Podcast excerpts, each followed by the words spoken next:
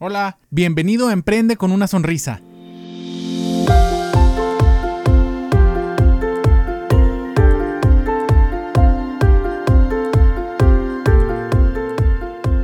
Tal amigos? Los saluda Edgar González Moncayo, cirujano dentista de la ciudad de Chihuahua.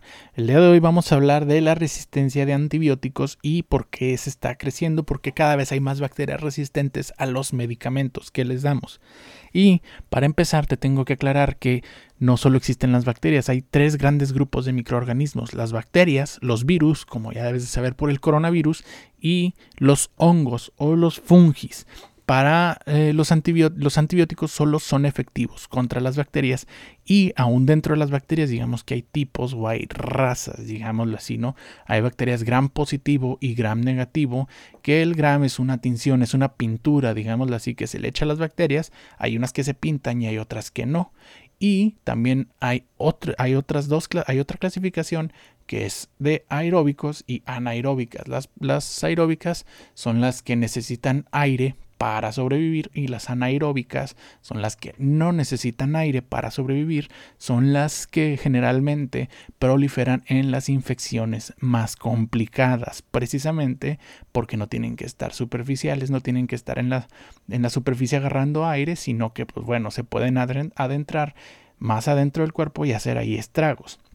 Hay medicamentos, hay antibióticos para ciertos tipos de bacterias. Un medicamento puede ser eh, efectivo para una bacteria gram negativa eh, anaeróbica y hay otro medicamento que pueda ser positivo o pueda ser efectivo para una gram positiva aeróbica.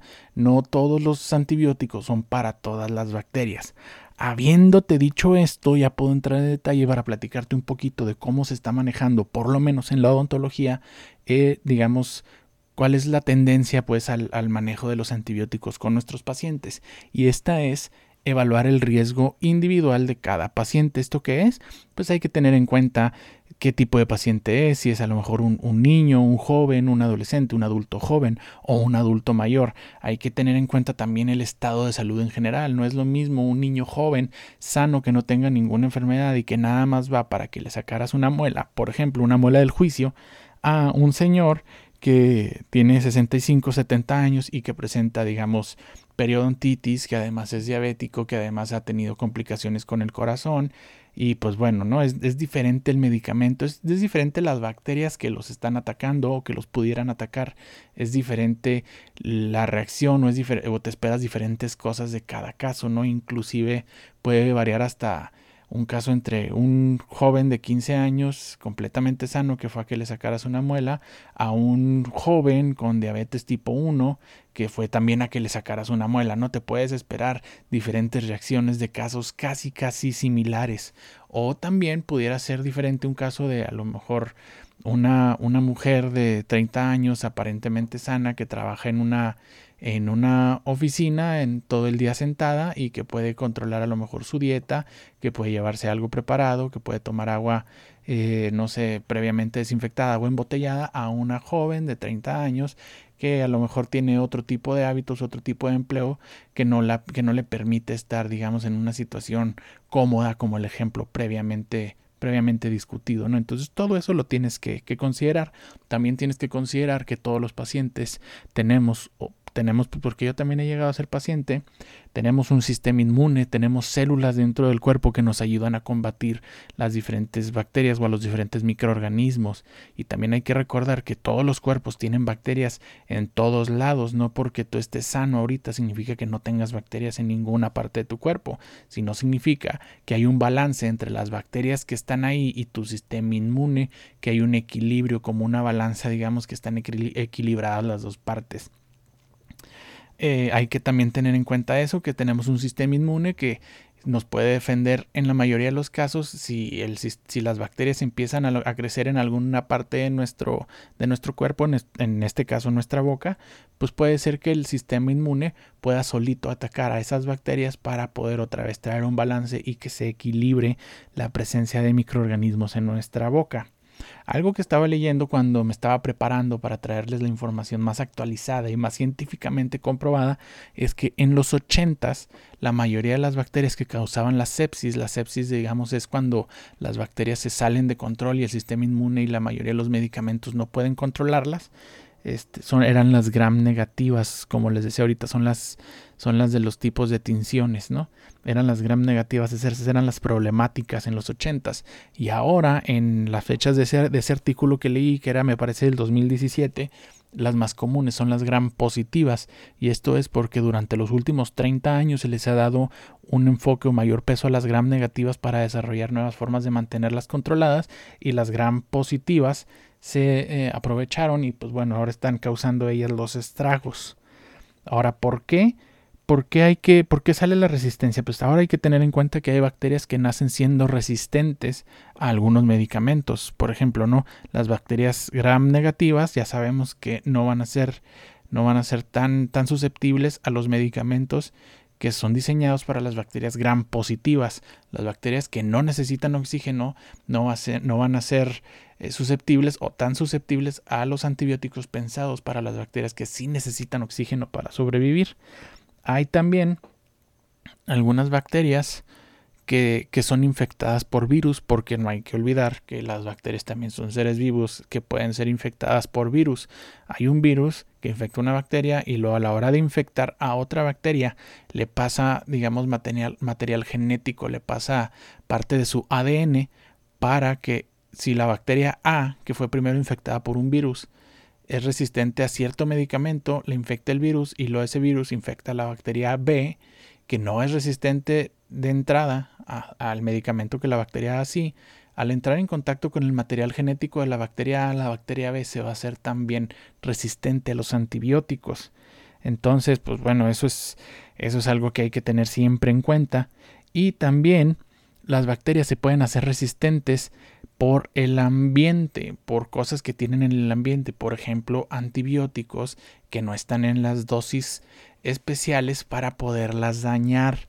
Esto es, pues por algo existen las dosis de los antibióticos, por algo te dicen que te, que te tomes, por ejemplo, la penicilina de 500 miligramos, de, de 500 miligramos, la amoxicilina de 500 miligramos, ay, perdón, de este, cada 8 horas por 7 días, porque esa es la dosis especial que le va a hacer daño a la bacteria que te va a atacar o que te está atacando. Entonces, por eso, de nada sirve, si, si necesitas 500 miligramos para matar a una bacteria, de nada sirve que le avientes 200 o 300 o que le avientes los 500 cada 24 horas, porque la bacteria nada más está siendo más fuerte, le estás poniendo en contacto con el antibiótico y le estás enseñando cómo sobrevivirlo. Entonces, cuando si te tomas los 500 miligramos que te dicen, si te lo tomas a las 8 de la mañana y te lo debías de tomar otra vez a las 4 de la tarde, pero se te olvida y te lo tomas hasta el día siguiente a las 8 de la mañana, esa bacteria ya se espera que le vuelvas a aventar ese tipo de antibiótico y a lo mejor ya sabe que cuando lo vea venir con un simple brinco, por así decirlo, en un ejemplo muy muy simple, que con un simple brinco evita su efecto entonces ya se va a empezar a reproducir y les va a empezar a, empezar a decir a las demás bacterias que cada vez, que cada, cada día a las 8 de la mañana que tú te tomes la pastilla simplemente brinquen y así van a poder seguir viviendo y seguirse reproduciendo. Básicamente ese es el concepto que te decimos por, por, o por el cual no debes de tomar eh, medicamentos que no te receten eh, o en las dosis que no te receten. También hay que tener en cuenta que los virus no son susceptibles a los antibióticos. Entonces, si tú tienes, como pasa muy comúnmente, nada más en estos tiempos de coronavirus, no, Trata de, trata de remontarte los tiempos antes del coronavirus que tenías tú un catarrito o un resfriadito, que te tomabas eh, la amoxicilina, la penicilina o, o, lo que sea, ¿no? La, la, dicloxacilina, el antibiótico que tuvieras a la mano, porque te dijeron que con eso se te quitaba el catarro. Nada más le estabas enseñando las bacterias que ya tienes adentro de tu cuerpo cómo evitar ese antibiótico, les estabas enseñando a convivir con ese antibiótico para que después no les hiciera daño, para que cuando tú necesitaras de verdad los efectos de ese antibiótico no les haga daño. Entonces hay que siempre consultar a un médico o a un odontólogo para tratar infecciones con antibiótico, para tratar eh, enfermedades, pues porque no sabemos en realidad qué microorganismo las causó, para tratar enfermedades con antibióticos o si es necesario otro tipo de medicamento o si no es necesario ningún medicamento.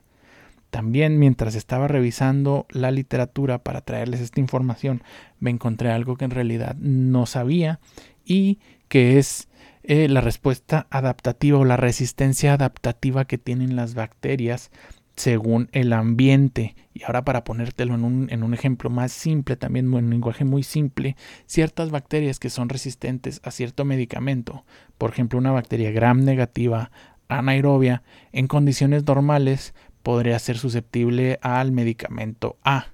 Pero si pones a esa misma bacteria en un, digamos, en un ambiente más caluroso y le quieres dar el mismo medicamento, hay un tipo de resistencia que es la resistencia adaptativa que la va a hacer inmune o que va a hacer que necesites más miligramos para acabar con esa bacteria. Entonces, fíjate cómo las bacterias también han ido evolucionando y han ido aprendiendo de todo lo que, de todo nuestro comportamiento hacia ellas para seguir viviendo. A fin de cuentas, ellos también son una especie viva que trata de mantenerse en existencia y que en realidad también nosotros la necesitamos para muchos procesos de nuestro cuerpo. Entonces, ese es un tipo de resistencia que yo personalmente no sabía, la resistencia adaptativa. Y también tenemos la resistencia de rebaño, que este es muy importante en temas dentales. ¿Qué es la resistencia de rebaño? Pues como te puedes ir imaginando, que las bacterias son más resistentes a ciertos medicamentos cuando están en grupo. Pero el, rebaño o este grupo no tiene que ser precisamente de las mismas bacterias. Puede ser cuando estemos hablando, por ejemplo, de un biofilm. Un biofilm que tenemos en el cuerpo es la placa dentobacteriana. Es la plaquita que, que se nos va haciendo conforme conforme vamos pasando, si nos cepillamos el diente según, según nos indica la literatura, la barremos completamente y a los pocos segundos, por las mismas bacterias que ya tenemos en la boca, se nos vuelve a formar bacterias, saliva, restos, alimenticios. Si no nos cepillamos seguido, si no usamos el cepillado dental seguido, se nos puede ir acumulando esto hasta que llegue al estado de calcificación hasta que se endurezca, se endurece la placa dentobacteriana y se hace lo que comúnmente eh, conocemos como sarro. Bueno, entonces como te decía, este es un tipo de biofilm, este es digamos un ambiente que contiene muchos tipos de bacterias, contiene muchísimos tipos de microorganismos y en estos ambientes es cuando ciertas bacterias que tú esperarías que fueran susceptibles a un antibiótico dejan de serlo o dejan de serlo tanto. Entonces a nosotros, ¿qué es lo que nos conviene? Tener una mejor higiene bucal para evitar que se haga ese rebaño y para que el antibiótico que nos receten, que nos va a hacer bien, que, que es especial para el, para el tipo de bacteria que estamos manifestando, sea efectivo. Porque si ya tenemos una sobrepoblación de esa bacteria que nos está causando problemas y todavía la estamos poniendo en un ambiente con más bacterias, con más tipos de bacterias, podemos desarrollar esa resistencia de rebaño que la va a hacer más resistente al medicamento que nos indique nuestro odontólogo, nuestro médico de cabecera. Entonces, espero que este breve análisis de la resistencia bacteriana a los antibióticos te haya sido de utilidad y ya sepas por qué no debes de automedicarte cada vez que tienes algún tipo de padecimiento o enfermedad y por qué debes de ir a preguntarle a consulta a un médico o a tu odontólogo la próxima vez que pienses en tomarte esa amoxicilina, ese, esa dicloxacilina, esa penicilina, esa eritromicina, esa citromicina, lo que sea que tengas en tu casa, la próxima vez que pienses en tomártela, ve primero y consulta a un médico o a un odontólogo.